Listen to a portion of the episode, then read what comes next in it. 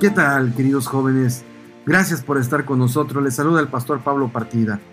Bien, estamos en el tema número 14 y te agradezco por la paciencia que has tenido de acompañarme en este viaje de secretos, de consejos y de orientaciones derivadas de la palabra de Dios. Ahora quiero terminar con un tema, el último, pero para mí el más importante, porque en base a lo que hagas con respecto a este tema, tu vida cambiará para siempre.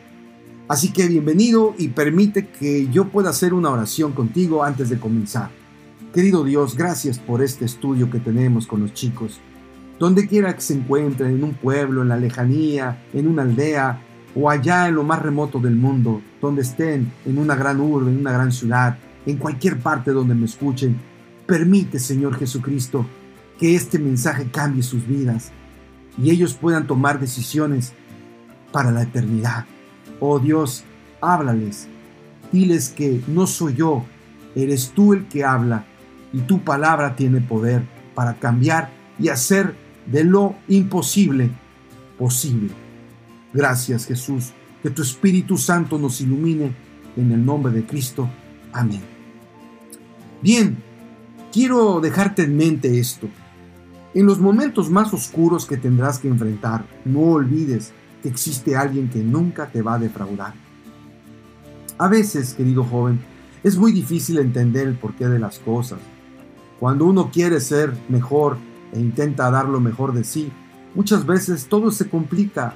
Las pruebas, las tribulaciones azotan con mayor intensidad y por momentos es muy difícil para ti asimilar esta realidad, especialmente cuando existen personas perversas que prosperan se salen con la suya, mientras que tú buscas a Dios y pareciera que en lugar de que las cosas mejoren, empeoran.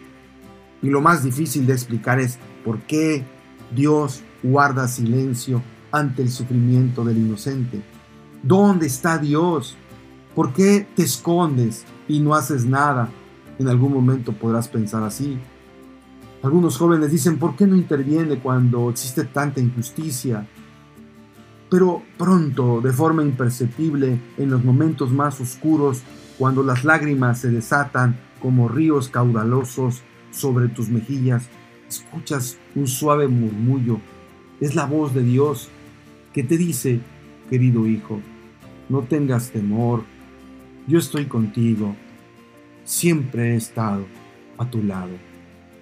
Debes entender que ellos, los malvados, los perversos, ya tienen su recompensa, porque ellos tienen lo que siempre esperaron, fama, fortuna, éxito, triunfo y posesiones materiales. Eso es todo, ya no esperan más, su existencia se reduce a eso y solo está centrada en la tierra, ya no hay nada más para ellos. Sin embargo, querido hijo, te dice Dios, tú eres diferente, porque eres mi hijo amado, tu recompensa todavía no la has recibido pero te espera un galardón muy grande. Tu vida no gira en torno a este sombrío mundo, te espera la eternidad. Cuando contemplas la gloria que está por venir y los sufrimientos y las injusticias del mundo son solo sombras, sombras, sí, eso son lo que son, neblinas que se desvanecen ante los intensos rayos del sol. La gloria venidera, hijo mío, en cambio es eterna y tú siempre estarás conmigo. Hoy solo tienes breves momentos de felicidad, pero te espera un mañana glorioso. Hoy solo ves por fe, mañana será una realidad que brillará para siempre. Lo que sufriste aquí será breve, muy breve, comparado con la gloria venidera. Ten paciencia, querido hijo. Todavía no has llegado a tu destino final no, no has llegado todavía, pero muy pronto lo harás y mientras tanto yo estaré contigo todos los días hasta el fin del mundo y nunca lo olvides. Jesús es tu amigo fiel. Los 8, capítulo 8, versículo 35 dice, ¿quién podrá separarnos del amor de Cristo? ¿Tribulación o angustia, persecución o hambre, desnudez, peligro y espada?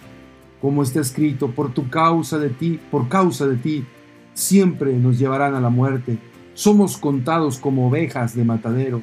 Sin embargo, en todo esto somos más que vencedores por medio de aquel que nos amó, y por lo cual estoy seguro que ni la muerte, ni la vida, ni los ángeles, ni los principados, ni las potestades, ni lo presente, ni lo porvenir, ni lo alto, ni lo profundo, ni ninguna otra cosa creada nos podrán separar del amor de Dios que nos ha mostrado en Cristo Jesús, Señor nuestro. Sí, querido joven, mi madre tenía mucha razón cuando escribió en su diario unos días antes de morir. En el dolor, el corazón se vuelve sensible, en la derrota se aprende y en la soledad se reflexiona y en la agonía se contempla la eternidad. Sí, querido joven, Dios te ama con todas sus fuerzas